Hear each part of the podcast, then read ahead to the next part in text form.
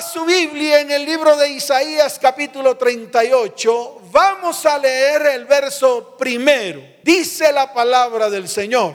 En aquellos días Ezequías enfermó de muerte. Era un rey, el rey Ezequías, brillante, ordenado, bendecido. Era un hombre obediente. Pero este rey Ezequías enfermó de muerte. Y vino a él el profeta Isaías, hijo de Amós, y le dijo, Jehová te dice así, ordena tu casa porque morirás y no vivirás. ¡Wow! Tremenda noticia. Yo creo que esto sería una noticia desastroso, desastrosa si Dios se te aparece por medio de un ángel o si el ángel de Jehová desciende y te dice, ordena tu casa porque morirás y no vivirás. Imagínense, si yo sigo leyendo la palabra en el verso 2, eh, dice lo siguiente.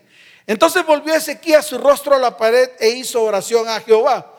Aquí yo muestro que Ezequías hacía las cosas bien. Estaba bien delante de Dios. Hizo lo que Dios le mandó hacer. Obedeció en todo. Pero a lo mejor había algo en la profundidad de su vida, en la profundidad de su casa, en la profundidad de su corazón que era necesario que le ordenara. Y es ahí donde nosotros tenemos que detenernos por eso es necesario hacer introspección. Es necesario que nos paremos firmes. Es necesario que miremos no lo externo, porque lo externo tal vez lo vestimos de máscaras. Lo externo lo vestimos de cualquier postín. Hay que mirar dentro de nuestras vidas, ponerle a la lupa a lo que está pasando dentro de nuestra casa, dentro de nuestro hogar, nuestra familia y nuestros descendientes. Y mire lo que dice el verso 2. Entonces volvió Ezequiel su rostro a la pared e hizo oración a Jehová. Tal vez la misma que tú has hecho y la misma que yo he hecho. Muchas veces yo le he dicho al Señor, Señor, yo he hecho lo que tú me has ordenado. Señor, yo he hecho todo lo que tú me has dicho. Así como dijo Ezequiel, dijo, y dijo, oh Jehová, te ruego que te acuerdes ahora que he andado delante de ti en verdad y con íntegro corazón y que he hecho lo que ha sido agradable delante de tus ojos. Y dice la palabra, y lloró Ezequías con gran lloro. A mí también me ha pasado, yo también he llorado con gran lloro. Yo también he llorado con gran lloro. También le he dicho al Señor, Señor, mete tu mano en mi vida. Señor, no quites el propósito que tú has colocado en mi corazón. Señor, quiero seguir obedeciéndote. Señor, quiero seguir haciendo lo que tú me has dicho que tengo que hacer. Señor, quiero ser obediente a tu palabra y quiero caminar, quiero obedecer tu palabra. Se lo he dicho y se lo he dicho también con lloro y con llanto. He derramado mi corazón delante de, de Dios. Pero escuche, hoy el Señor está preparando a su pueblo. Por esta razón estamos abriendo nuestros labios para que venga cambio y transformación por lo tanto, lo primero que tenemos que hacer es permitir que el Señor sea el centro de nuestra vida, de nuestro hogar, de nuestra familia y nuestra descendencia. Él es el que edifica. Nosotros solamente somos sus administradores. Él es el dueño de todo. Nosotros solo debemos seguir sus planes y sus propósitos. Entonces, cuando nosotros pretendemos edificar por nosotros mismos, Déjeme decirle algo y se lo digo por experiencia propia, por experiencia propia, eh, nuestro trabajo es en vano, pues sin el, sin el fundamento de Dios, que es Cristo en nuestras vidas, todo, absolutamente todo lo que construyamos se derrumbará, no permanecerá. Su palabra dice en el libro de Juan capítulo 15, en el libro de Juan capítulo 15 verso 5, la palabra dice, yo soy la vid, vosotros los pámpanos, el que permanece en mí y yo en él, este lleva mucho fruto. Y mire lo que dice la parte B de Juan capítulo 15, verso 5, porque separado de mí nada podéis hacer, porque separados de mí nada podéis hacer. Entonces, si tú intentas construir un hogar, construir una familia, si tú intentas hacer un negocio, lo que tú intentes hacer, te hago una recomendación y esto que te quede claro y que te quede en tu mente y en tu corazón. consulta a Dios y colócalo a Él en primer lugar. Consúltale primero que todo y coloca todo el propósito en manos del Señor. ¿Por qué? Porque si tú lo intentas hacer por tus fuerzas, al final te vas a cansar. Al final vas a vivir exhausto. Mientras que si Él es el que dirige el propósito y el destino en tu vida, todas las cosas, escucha bien, te saldrá bien. Sin su intervención divina, una casa, escuche, puede ser solamente el lugar donde la familia vive, come y duerme. Y eso es lo que estamos viendo en este tiempo. En estos tiempos las familias se constituyen única y exclusivamente para vivir, comer y dormir. Hacen mercado, llevan el dinero, distribuyen el dinero, gastan el dinero, comen, van a la letrina, vuelven y ganan dinero, vuelven y hacen exactamente el mismo ciclo. Todo lo que comen se va a la letrina y creen que eso es un hogar. Pero cuando Dios interviene el hogar se constituye en una familia que crece, se edifica, se fortalece. El hogar es un lugar donde se honra a Dios, donde desciende la bendición sobre nuestras vidas. Es el lugar donde nos debemos sentir seguros, protegidos y amados. Si eso no está pasando en tu casa, si eso no está pasando en tu hogar, si eso no está pasando en tu familia, quiere decir que está desordenada y está vacía y tenemos que hacer los correctivos. Por eso hoy hemos abierto la boca, porque es necesario comenzar a corregir. En el libro de los Salmos capítulo 127, verso primero, la palabra dice, si Jehová no edificare la casa, en vano trabajan los que la edifican. Y termina diciendo, si Jehová no guardare la ciudad, en vano vela la guardia. Y esto te tiene que quedar claro. Si Jehová no edificare la casa, ¿para qué se edifica? ¿Para quién se edifica? ¿A quién honramos? Si todo lo que tenemos le pertenece a Él. Y yo te quiero decir algo. Si tú colocas tu vida, tu casa, tu hogar, tu familia y tu descendencia en manos de Él, Él sabrá más que tú qué hacer. Así que no hay vuelta de hoja. Tenemos que comenzar a trabajar en esto. Escucha bien, tienes que entender que Dios es un Dios de orden. Y lo vas a entender hoy, porque muchas veces pretendemos meter nuestros desórdenes en medio de la doctrina cristiana. Por eso la doctrina cristiana está como está todo el mundo hace lo que se le da la gana. ¿Por qué? Porque los principios y fundamentos de Dios no están en nuestras vidas. Y si no están en nuestras vidas, mucho menos estarán en nuestro hogar. Y si no están en nuestro hogar, mucho menos estarán en nuestra familia. Y si no están en nuestra familia, mucho menos nuestros descendientes van a conocer los principios y fundamentos de Dios. Por eso Dios es un Dios de orden. El reino de los cielos es un reino de orden y todo lo que está lejos de Dios entonces se convierte en desorden. Ahora, ¿cómo Dios ordena todo? Lo ordena a través de su palabra. A través de su palabra nos enseña que debemos vivir una vida en completo orden en todas las áreas de nuestra vida, en el área espiritual, en el área emocional, en el área económica, en el área sexual y en el área física. Todas esas áreas deben estar en orden. Si hay alguna de ellas que están en desorden, entonces nuestra vida será un caos. Empezaremos nosotros a tener problemas, conflictos, viene la destrucción. Vienen una cantidad de situaciones y problemas que se presentan en medio de nuestras vidas y que no podemos en ningún momento solucionar. Por eso hoy es el día en el cual tú vas a tomar una decisión, vas a comenzar a ordenar tu casa. Vas a tomar esa decisión en cada área, ya bien sea en el área espiritual, ya bien sea en el área emocional, ya bien sea en el área económica, ya bien sea en el área sexual y ya bien sea en el área física. Ahora, asomémonos un poco para que usted vea cómo hizo Dios para ordenar toda la tierra, que en el comienzo era un caos.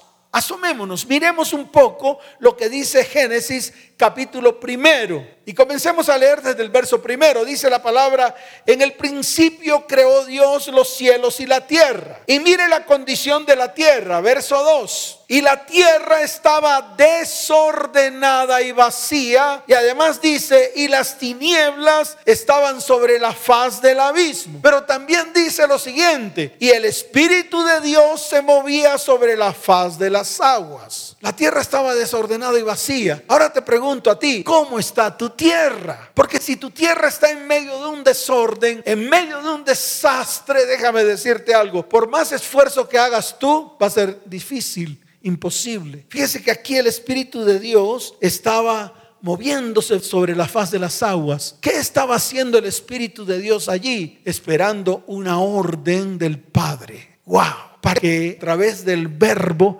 esa orden saliera y a través de esa orden todo lo que estaba desordenado se iba a colocar en su perfecto lugar, tal y como el Padre quería que estuviera. ¡Wow!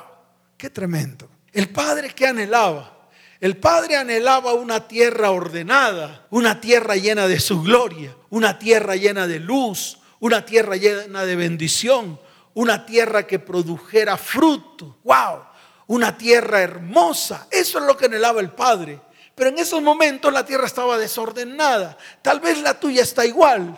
Tal vez tú como papá o como mamá Tal vez tú como cabeza de la familia, tal vez tú como sacerdote o como profeta, te has puesto a pensar, mi casa está desordenada, está vacía, está oscura. Y muchas veces has, has pensado, ¿qué hago? He hecho de todo. He hablado con mi cónyuge para que deje la pornografía. He hablado con mi cónyuge para que deje el adulterio. He hablado con mis hijos para que se conviertan al Señor. He hablado con mis hijas para que dejen a esos novios mundanos. He hecho de todo. Pero ¿qué hago? Mire, fácil, fácil. Aquí está la solución. Aquí estaba pasando exactamente lo mismo. Coloca tierra como si fuese tu casa. Y entonces permite que el Espíritu de Dios, primero que todo, se mueva en medio de tu vida. Esto no es una panacea. Mire, cuando nosotros nos volvemos al Señor con todo el corazón, cuando nos arrepentimos, vienen cambios. Cuando colocamos nuestras vidas delante de Él, tienen que venir cambios. Cuando de una manera u otra permitimos que Dios se introduzca en nuestra vida y en nuestra historia, Dios comienza a enderezar todo lo que está torcido. Cuando hacemos estas cosas, Dios comienza a ordenarlo todo. Pero tú tienes que permitirlo. No es Dios. No es como escribe mucha gente que dice, dejémosle todo a Dios. Dios tiene el poder. Dios tiene el poder de todo. Él hace todo lo que tiene que hacer. Él hace milagros y prodigios. Él es todopoderoso. Pero ¿sabe cuál es el problema? El problema es que nosotros como seres humanos nos plantamos en nuestros propios principios. Nosotros no queremos que Dios se introduzca en ese cuarto oscuro. Le cerramos la puerta, le decimos, Señor, allí no en ese espacio, en ese lugar, no, ahí no te metas, ese es mío, me pertenece. En esa parte de mi casa no te metas, es mío, me pertenece. Ese es el problema. Anhelamos ser transformados, anhelamos que todo cambie, pero nosotros no hacemos nada, no abrimos el corazón, no permitimos que Dios se introduzca en nuestra casa, nos da temor, pensamos que si tiembla la casa se va a caer. Yo te digo algo, si la casa tiembla es porque Dios quiere traer un cambio real en medio de ella. Si ocurren cambios bruscos es porque Dios quiere hacer un revuelto. Y en medio de ese revuelto el Espíritu de Dios se mueve y entonces aparece la voz de Dios. Escuche, aparece la voz de Dios y es lo que está escrito en el verso 3. Y dijo Dios, wow, habló el verbo, wow Aquí es donde miramos con detenimiento cómo todo lo desordenado y lo oscuro se convirtió en algo ordenado y lleno de luz. Habló Dios, dice la palabra, y dijo Dios, sea la luz y fue la luz. Así de sencillo. En otras palabras, Dios abrió su boca, pronunció palabra. El verbo se manifestó para ordenarlo todo. El verbo se manifestó para ordenar todo lo que estaba desordenado, para separar la luz de las tinieblas. Mire lo que dice Juan en el capítulo primero, mire lo que dice la palabra desde el verso primero. En el principio era el verbo, en el principio era el verbo,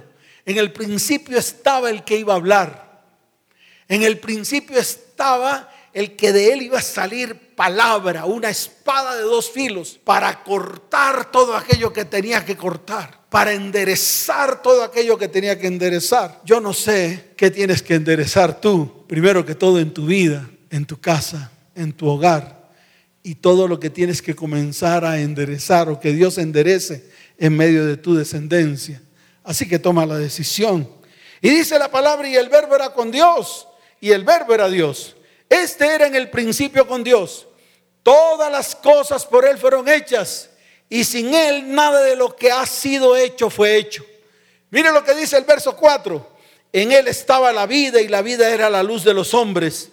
La luz en las tinieblas resplandece y las tinieblas no prevalecieron contra ella. Qué tremenda palabra. Es para que tú lo entiendas. En el momento en que tú permites que el verbo entre a tu casa, en el momento en que tú permites que el verbo entre a tu hogar y a tu familia, en el momento en que tú permites que los principios de Dios se establezcan en medio de ti como fundamento para avanzar en la vida, el verbo comienza a actuar. Y no solamente Él, llama al Espíritu Santo para que se mueva sobre la faz de tu tierra y comienza el orden. Pero escucha bien, hay cosas que tú tienes que hacer. Te tienes que parar firme. Tienes que comenzar a trabajar, a levantarte, a tomar decisiones. Comenzar a dejar lo que tienes que dejar.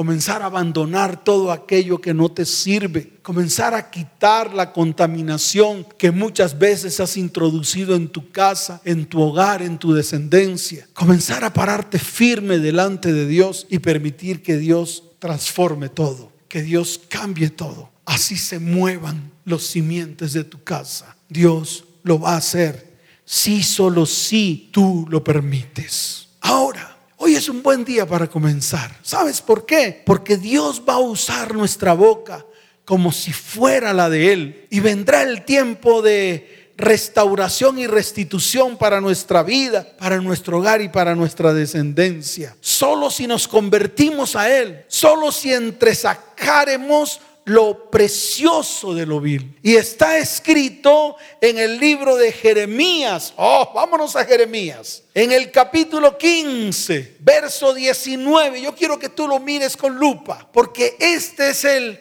el fundamento de esta palabra. Dios va a usar tu boca. Hoy vas a abrir tu boca. Hoy no te vas a quedar callado. Hoy vas a convertirte no solo en sacerdote, sino también en profeta. ¿Sabes por qué? Porque Dios quiere usar tu boca. Y está escrito, mire lo que dice. Jeremías capítulo 15, verso 19. Ponle la lupa ahí, ponle la lupa. Es necesario que le pongas la lupa. Ahí, dice la palabra. Por tanto, dijo Jehová. Lo dijo él. No lo dijo el pastor lo dijo él. Hoy lo está declarando en medio de tu vida, tu casa, tu hogar y tu familia. Y dice, por tanto, así dijo Jehová, si te convirtieres, ahí es donde tenemos el problema, el problema de la conversión. El mismo problema que apareció en los tiempos en que Juan el Bautista estaba predicando. Todo el mundo quería asistir a los rituales, porque todo el mundo pensaba que era a través de rituales. Muchos decían, yo me bautizo ya con el solo bautismo eso quedo limpio. Mejor dicho, ahí comienza toda mi vida y todo se transforma con el solo hecho de sumergirme en las aguas. Y la gente siempre ha pensado lo mismo. Piensa que a través de rituales las cosas se van a arreglar. Y yo te quiero decir algo. No es a través de rituales, es a través de decisiones. Y te lo vuelvo a repetir. No es a través de rituales, es a través de decisiones. Por eso el Señor dice en Jeremías 15 y 19, si te convirtieres. Entonces lo primero es convertirnos. Lo primero es tomar la decisión de convertirnos a Él, pero convertirnos a qué? Pues a sus principios y fundamentos y comenzar a dejar nuestros propios principios que a la postre no han servido para nada. A la postre nos han llevado a la hecatombe y a la destrucción. Por eso tenemos que convertirnos. Y mire lo que dice, porque sigue hablando y dice, y si entre sacares lo precioso de lo vil, hay que arrancar toda vileza que hay en medio de tu vida hay que comenzar a arrancar toda vileza que hay en medio de tu casa. Y la palabra vil significa, si quitares el pecado, la maldad, la maldición y la iniquidad. Y te lo vuelvo a repetir, la maldad, el pecado, la maldición y la iniquidad. Eso lo tienes que comenzar a arrancar. Tienes que llevarlo a la cruz del Calvario para que en la cruz del Calvario se destruya. Tienes que tener tiempos de arrepentimiento para que a través del arrepentimiento tomes la decisión de no volver a caer en lo mismo que has caído siempre. Eso es lo que dice el Señor hoy en su palabra. Pero mire lo que dice más adelante. Serás como mi boca. Dígalo fuerte. Serás como mi boca. Dígalo fuerte. Diga, seré como su boca. Dígalo otra vez. Seré como su boca. Yo quiero que lo grites, di, seré como su boca. Pero mire la condición, convertirte a Él lo primero. Escucha y te lo vuelvo a repetir, convertirte a Él. Entre sacar lo vil, sácalo, arráncalo, quítalo, renuncia a todo lo vil que hay en ti. Y entonces, si eso ocurre, serás como la boca de Dios. A mí esto de verdad que me impacta. Para mí esto es una palabra revelada. Para mí este es el tiempo en el cual Dios quiere usar tu boca para que Él pueda hablar a través de tu boca. Y cuando Dios habla a través de tu boca, comienza todo a ser transformado y cambiado por medio del verbo y el Espíritu Santo que se mueve a través de esa palabra que declara tu boca. Palabra profética, palabra de bendición, palabra que transforma, palabra que trae cambios, palabra que trae propósitos y destinos. Así que prepárate, ¿sabes por qué? Porque Dios va a comenzar a hacer cosa grande en medio de tu casa, en medio de tu hogar y en medio de tu descendencia. ¿Cuántos dicen amén? ¿Cuántos dicen amén? Pero aquí lo fundamental es esto. Escuche bien. Y es la tarea que tenemos que realizar. Yo les voy a dejar esta tareita. De pronto muchos dirán, ah, ese pastor me hace hacer tareas. Ah, yo no quiero más tareas. Yo quiero más bien es que me soplen, que me tiren, que me lancen, que me hagan. Yo te voy a decir algo. Nadie te va a tocar, nadie te va a mirar, nadie te va a mandar, nadie te va a lanzar. Nadie. Eso no va a pasar. Por eso tienes que tomar la decisión. Por eso tú tienes que tomar la decisión. Y te lo digo de una manera clara. Y la pregunta es, ¿cuáles cosas en tu vida están en desorden?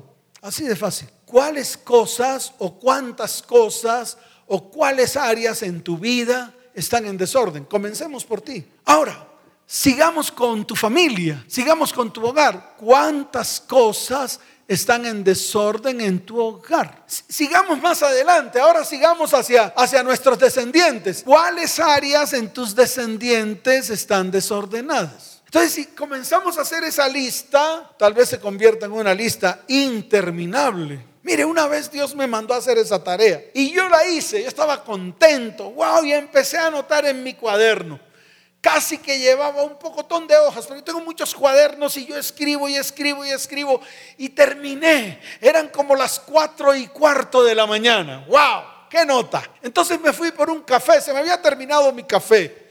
El que me había preparado a las dos y cuarto de la mañana. Entonces bajé a prepararme otro. Cuando bajé las escaleras de la casa para ir a la cocina, llega el Señor y me habla al oído y me dice, devuélvete. Le dije, Señor, espérate es que estoy seco, quiero tomarme un café. Me dijo, devuélvete. ¿Y sabe qué me hizo hacer? Me hizo borrar casi la mitad de toda la tarea que había hecho. Y cuando la borré, me dijo, es que te faltó algo ahí, te faltó algo. Por eso es necesario ir delante del Señor, tomarte tu tiempo delante de su perfecta presencia y comenzar a trabajar. Y te lo vuelvo a repetir, tienes que comenzar a trabajar. Y vas a comenzar a hacerlo. Sí, vas a comenzar a hacerlo. Vas a hacerle un seguimiento a lo que hay en tu vida, a lo que hay en tu casa, a lo que hay en tu hogar y a lo que hay en tu familia. Para que comiences a ordenar las seis áreas que manejan tu vida, tu casa, tu hogar y tu descendencia. La primera, el área espiritual. Está en el libro de Mateo, capítulo 7. Vamos allá. Hoy es un día para aprender. Hoy es un buen día para abrir la palabra. Hoy es un buen día para que la palabra se vuelva vida y se vuelva verdad en nuestras vidas. Miren, el libro de Mateo capítulo 7, wow, está la palabra. Desde el verso 24 en adelante, dice la palabra del Señor. Cualquiera pues que me oye estas palabras y las hace, le compararé a un hombre prudente que edificó su casa sobre la roca. Descendió lluvia, vinieron ríos, soplaron vientos y golpearon contra aquella casa y no cayó porque estaba fundada sobre la roca. Entonces lo primero que hay que hacer en nuestra área espiritual es fundamentar nuestras vidas y colocarla sobre los principios y fundamentos sobre la roca. Y la roca se llama Jesucristo. No hay nada más que hacer. ¿Por qué? Porque todo lo que has hecho no te ha funcionado. A ver, ¿qué te ha funcionado? ¿La brujería te funcionó en algún momento? Tal vez en algún momento te medio funcionó y conseguiste el empleo y el dinero y después el diablo te lo robó todo. No te funciona.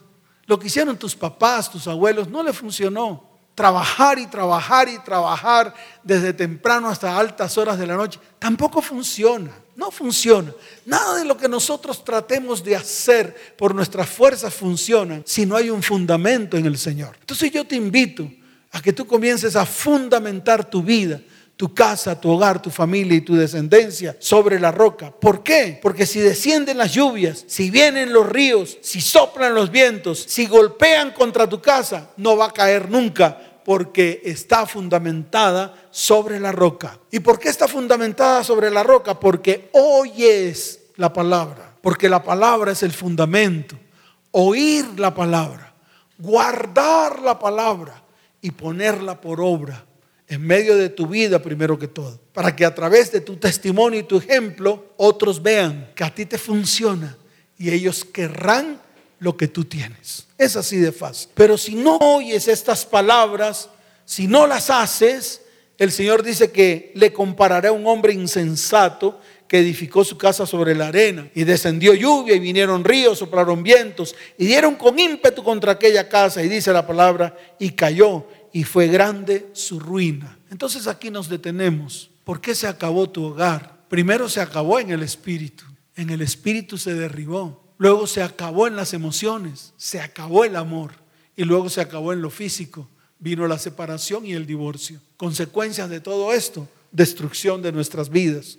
Destrucción de nuestro hogar. Y por ende destrucción de nuestras descendencias. Ahí está la explicación. Por eso tenemos que comenzar a edificar nuestra casa sobre los principios y fundamentos.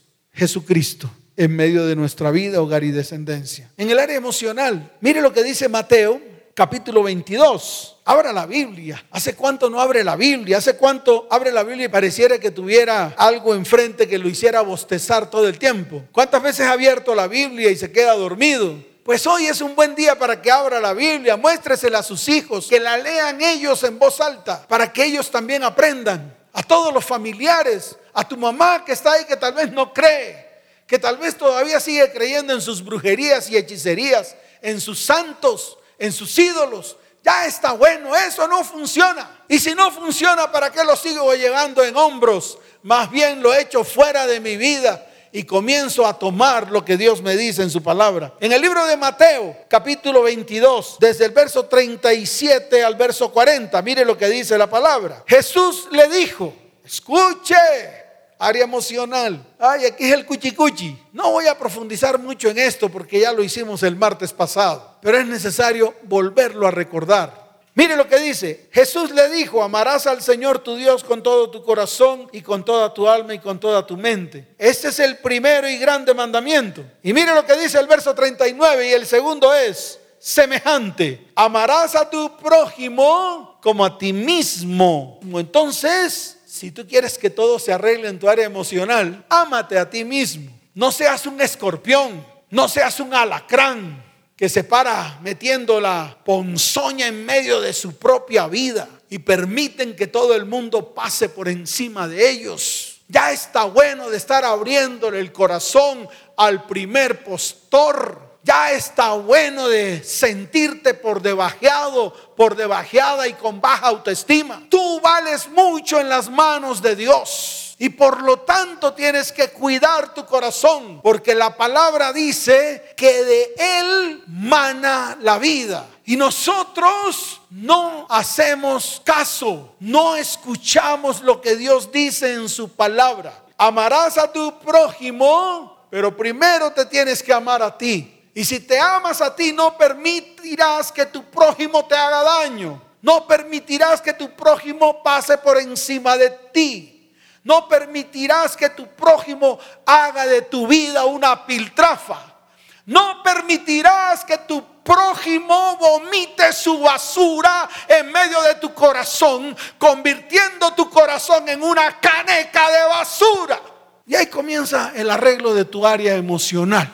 Ay, pastor, es que ese man es todo lindo, todo lindo. ¿Y de qué te sirve que sea todo lindo si ha cogido tu vida y la ha pisoteado? Y tu área emocional está vuelta a una miseria. Odios, rencores, iras, peleas, contiendas, maledicencia. ¿Usted qué cree de dónde viene todo eso? Así que prepárate, que este es el tiempo de renunciar a todos aquellos que han pasado por encima de ti y han dañado tu corazón. En el área familiar, ya lo habíamos dicho, Salmo 127, 1. Y espero que tu hijo, el más chiquitico, el que tengas por ahí, lo lea, para que te lo refute, para que te lo diga a ti, papá y mamá. Mire lo que dice, Salmo 127, verso primero. Esto no se le va a olvidar a nadie. Todo esto va a quedar grabado aquí en la mente y en el corazón. Dice, si Jehová no edificare la casa, en vano trabajan los que la edifican. Tú, hijito pequeñito, díselo a tu papá, dile, papá, si el Señor no edifica nuestra casa, tú no puedes edificarla. Acércate a tu mamá, tú niñito que tienes por ahí 5 o 7 años, acércate a tu mamá y dile, mamá,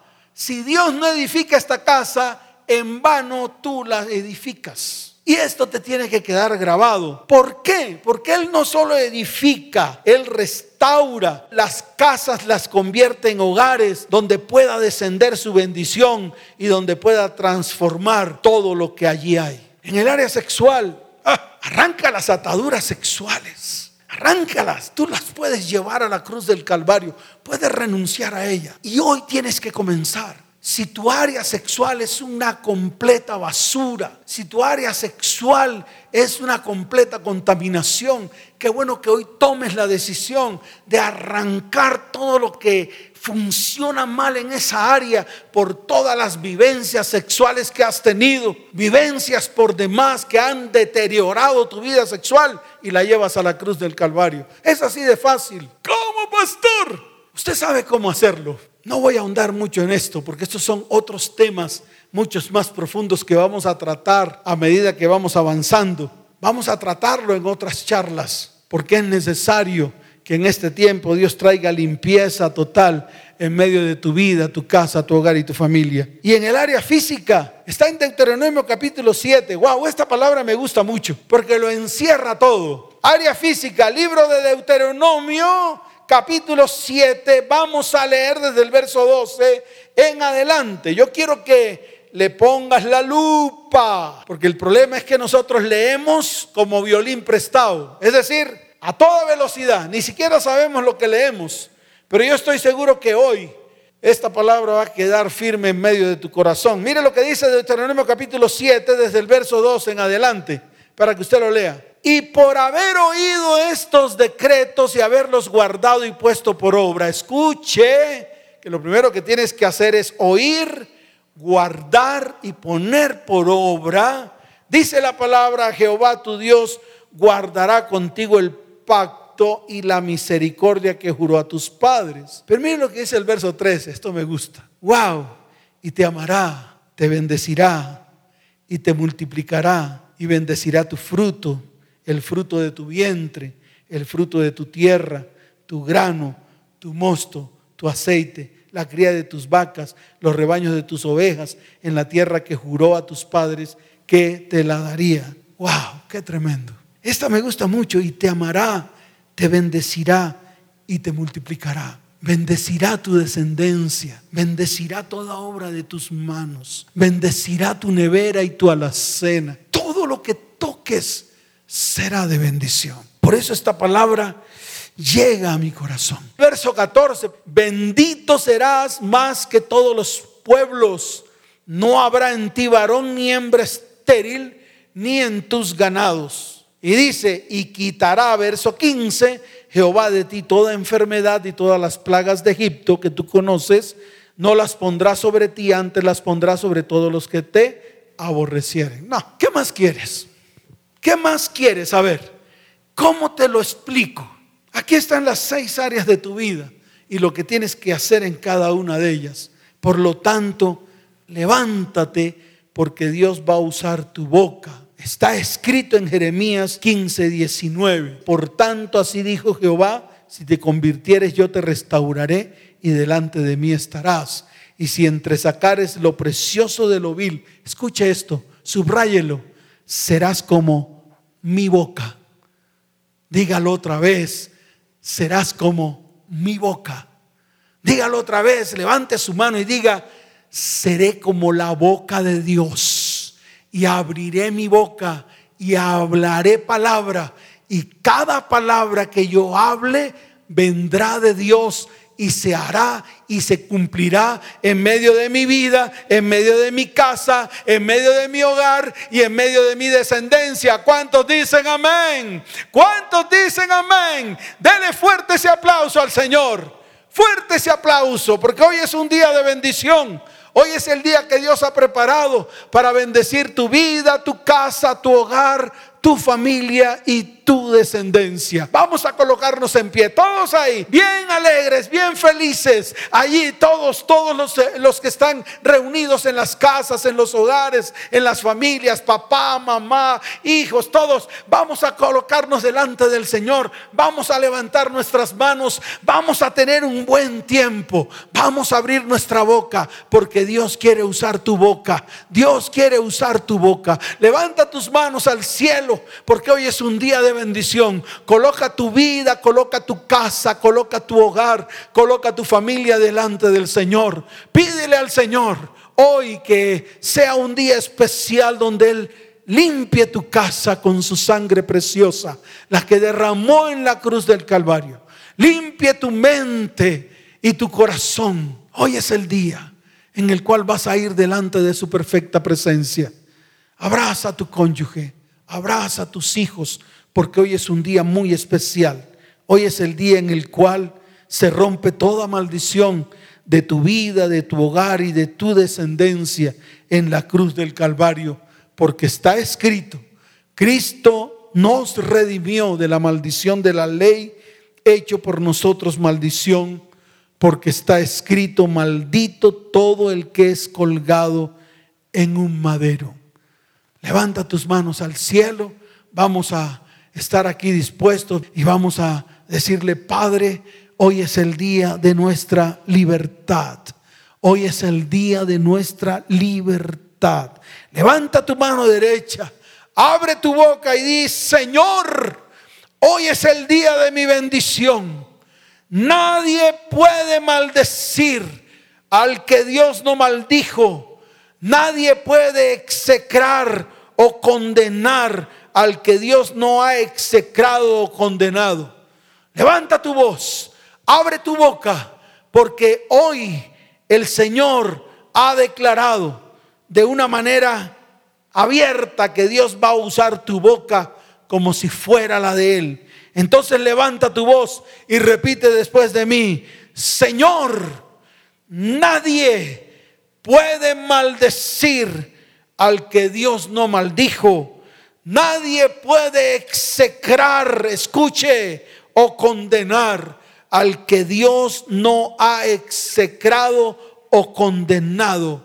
Levanta tu mano derecha y diga, Dios no es hombre para que mienta. Dígalo fuerte.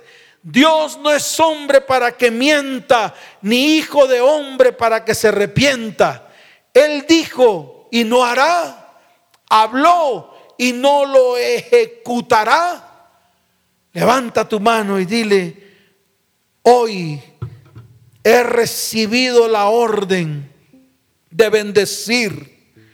Él dio bendición y nadie podrá revocarla. hoy ha limpiado y ha borrado nuestra iniquidad y nuestra perversidad, nuestra maldad y nuestro pecado. Por medio de su sangre que derramó en la cruz del Calvario, ha limpiado nuestra vida, nuestra casa, nuestro hogar y nuestra descendencia. Levanta tu voz, abre tu boca y di, por tanto, escuche bien, diga después de mí, por tanto, no hay iniquidad ni perversidad en mi vida, en mi hogar y en mi descendencia. El Señor hoy nos ha sacado de Egipto. Tenemos fuerzas como las del búfalo. Por lo tanto, no hay agüero, ni adivinación, ni falsas profecías contra mi vida, ni contra mi hogar, ni contra mi descendencia. Levanta tu voz, abre tu boca y dile, Señor, hoy abro mi boca porque mi boca habla lo que Dios está hablando. Hoy declaro que no le temeré a nadie, solo le temo a Dios y todos tendrán temor de mí. Levanta tu voz y dígale, Señor, como ahora será dicho de mí, de mi hogar y de mi descendencia. Levanta tu voz y di, lo que ha hecho Dios, he aquí, como león me levantaré y como león me pondré derecho y firme. No descansaré hasta que devore la presa y beba la sangre de los que me han maldecido y han anhelado mi destrucción. Levanta tu voz y di después de mí, hoy veo la visión del omnipotente y lo que veo lo llevo a mi boca. Tanto, abro mi boca y digo lo que oigo decir a Dios. Levanta tu voz, abraza a tu, a tu cónyuge, abraza a tus hijos. Si no estás con ellos, levanta tu mano al cielo. Abre tu boca y repite después de mí. Escuche, declara después de mí. Cuán hermoso es el lugar de mi morada. Cuán hermoso es mi hogar y mi descendencia. Como arroyos están extendidas, como huertos junto al río, como aloes plantados por Jehová como cedros junto a las aguas. De mis manos destilarán aguas y mi descendencia será en muchas aguas. Levanta tu voz y di después de mí, y mi hogar y mi descendencia será engrandecido. El Señor nos ha sacado de Egipto. El Señor ha sacado a mi descendencia de Egipto y mi descendencia será engrandecida. El Señor hoy nos levanta, nos saca de la esclavitud, de las tinieblas y nos ha dado fuerza como las del búfalo. Por lo tanto, también todos mis enemigos y los que han deseado mi destrucción, hoy declaro, levanta tu voz y decláralo, devoraré a todos mis enemigos desmenuzaré sus huesos y los traspasaré con saetas, porque benditos serán los que me bendigan y malditos los que me maldigan. Está escrito en la palabra. Señor, hoy te damos gracias. Hoy bendecimos tu santo nombre. Y hoy declaramos que tú eres Dios, que tú eres nuestro Padre y que todo lo que ha hablado nuestra boca ha venido de ti, porque tú has usado mi boca para transformar y cambiar mi vida, mi casa, mi hogar y mi descendencia a través del poder de tu Espíritu Santo. En el nombre de Jesús. Amén. Y amén. Dele fuerte ese aplauso al Señor. Fuerte ese aplauso al Señor.